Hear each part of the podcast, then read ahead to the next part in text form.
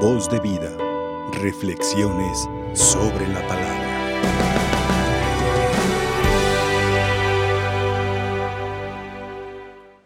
Queridos hermanos, en este día que celebramos al Señor, en esta Eucaristía, recordamos la memoria de San Martín de Tours. Pero también al mismo tiempo recordamos este hermoso pasaje, tanto de Pablo como del mismo Evangelio de Lucas. San Pablo nos recuerda cómo debe ser un comportamiento humano, un comportamiento válido, comportamiento lícito, eh, un comportamiento ético, religioso, social. Y Él nos pide que evitemos todo tipo de pleito. Porque todo tipo de pleito puede ser innecesario. Creo yo que a lo largo de la vida no es necesario pelearnos con nadie. Aún con nosotros mismos. Para vencernos y para salir adelante de situaciones personales sino al contrario, de ser intrépidos, decidirnos, aventurarnos a cumplir con alegría la misión que Dios nos ha dispuesto cumplir y vivir en esta vida. Por lo tanto, el apóstol dice, eviten toda clase de problemas, compórtense bien, obedezcan, hay que obedecer a la legítima autoridad de un lado o de otro, la legítima autoridad de los papás, la legítima autoridad en cierta manera de los abuelos, de de la iglesia, de las instituciones, sin llevar pleito por pleito, sino razonar. Porque en un tiempo anterior éramos insensatos, no teníamos la gracia del Espíritu, no teníamos la encarnación, no teníamos nada. Pero hoy, hoy todo eso queda borrado porque Cristo Jesús en su encarnación nos da su Espíritu. ¿Cuál sería el fundamento de un pleito? algún sentimiento, alguna emoción, algún hecho, alguna palabra mal puesta, que solamente desgasta el interior. Porque ¿cuántos de nosotros cuando nos pega la ira, pues razonamos? Muy poco razonamos cuando nos pega la ira. Cuando hay alguna situación de conflicto con algún vecino, con algún conocido, con la familia, con el esposo, la esposa, Muchas veces queremos sacar desde lo visceral, desde el coraje propio, una solución. Y con el coraje no hay soluciones. Yo les invito, hermanos, a que vivamos apaciblemente, pero con mansedumbre. Es decir, ser mansos. Mansos en el cómo dialogar, vivir y convivir con la gente.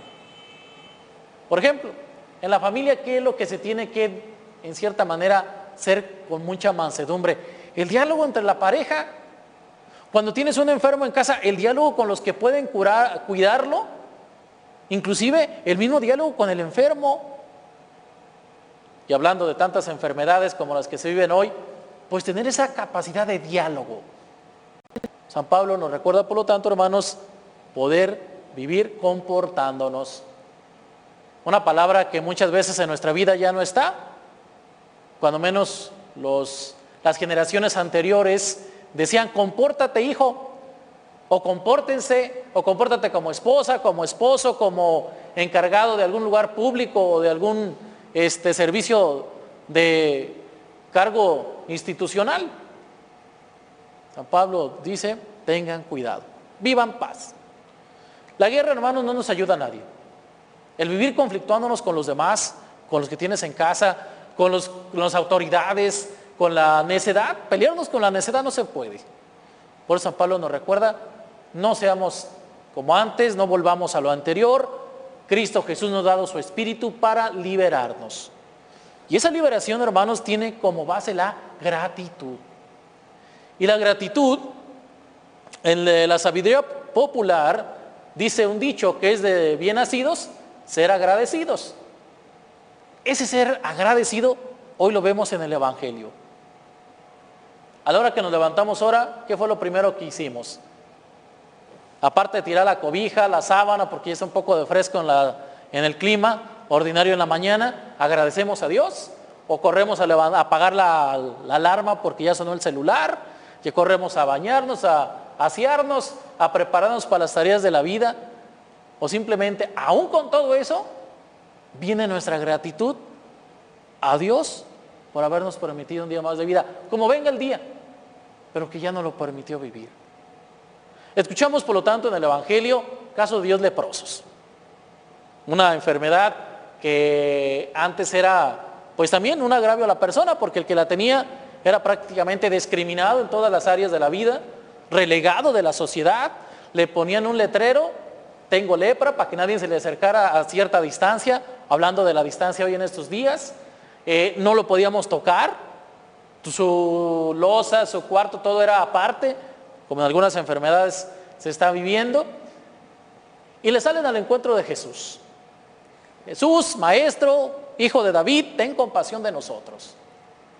Fíjense cómo Jesús nos da una pauta muy interesante, que, que la gratitud va consigo la obediencia. Obedecieron, vayan a presentarse a los sacerdotes. Ellos, por querer estar limpios, sanos, van. Y solamente uno de ellos se da cuenta que queda limpio, que queda sano. ¿Por qué los demás no, se dan cuenta? Es una pregunta que muchos de nosotros nos hacemos. ¿Por qué los otros nueve no se dieron cuenta de que quedaron limpios? Porque muchas veces, hermanos, cuando Dios nos da un milagro, cuando Dios nos da su gracia y su espíritu, no nos damos cuenta. Seguimos pidiendo lo mismo y lo mismo y lo mismo y seguimos renegando de lo mismo y seguimos con la misma enfermedad, aun cuando Dios ya nos alivió, aún físicamente ya no la tengamos, pero emocionalmente la traemos todavía. Es que estoy enfermo, es que estoy enfermo. Algunos otros lo que les interesaba simplemente era quedar curados, independientemente ya de la circunstancia de cada corazón, de esos diez leprosos que nos marca el Evangelio. Hoy en día, el Señor Jesús de cuántas enfermedades te ha librado, cuántos milagros te ha dado, cuántos milagros nos ha dado. El vivir, sobre todo, un milagro magnífico, hermosísimo, Nadie después de que muera vuelve a esta vida. Dios nos da hoy la oportunidad de presentarnos ante Él, ante el sumo y eterno sacerdote que es Jesucristo, para agradecerle, gracias Señor, porque he quedado curado. Curado de mis enfermedades emocionales, de mis problemas de la fe, eh, de mis problemas en sentido social, de la familia. Vengo sano. Cuando vayas a tu casa hoy, Tú que nos estás viendo allá en tu casa, en tu familia, siéntete sano. Siéntete liberado por la fuerza del Espíritu de Dios, porque el Señor nos ha enviado la gracia de la salud. Estos días leprosos nos recuerdan muchos hermanos que en cierta manera a veces no queremos obedecer a Dios. El Señor dice, ve y cúrate. No, con el remedio, con esto, con lo otro, me automedico, me autorreceto. Y, y no tenemos la medicina espiritual.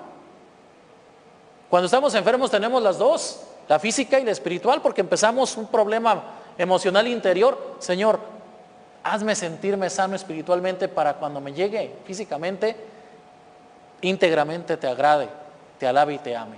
Y si no es así, ofrecer la enfermedad con un sentido. Ofrecerlo. Y Jesús hace una interrogación, ¿que no eran diez? que no eran tantos los que se están enfermos y me piden todos los días de la salud? Todos se alivian y vuelven otra vez a la enfermedad. La diferencia y la marca Jesús al final del Evangelio es, tu fe te ha salvado. Hermanos, para cualquier milagro el Señor nos pide la fe. ¿Cuál es nuestra fe ante lo que vivimos todos los días? ¿Cuál es la fe que tenemos cuando hay un conflicto, como dice San Pablo en la primera lectura? Vivamos con alegría esta entrega de, que nos da el Señor para poder potenciar nuestro espíritu en la fe, en el Hijo del Hombre. El poder nosotros, a través de los brazos de María, guiar nuestra fe, nuestro consuelo a través de ella y presentárselas al Maestro. Ojalá, hermanos, que el Señor nos dé su gracia para ser mejores y que todos, todos los días, demos gloria a Dios. Que así sea. Voz de vida. Reflexiones sobre la palabra.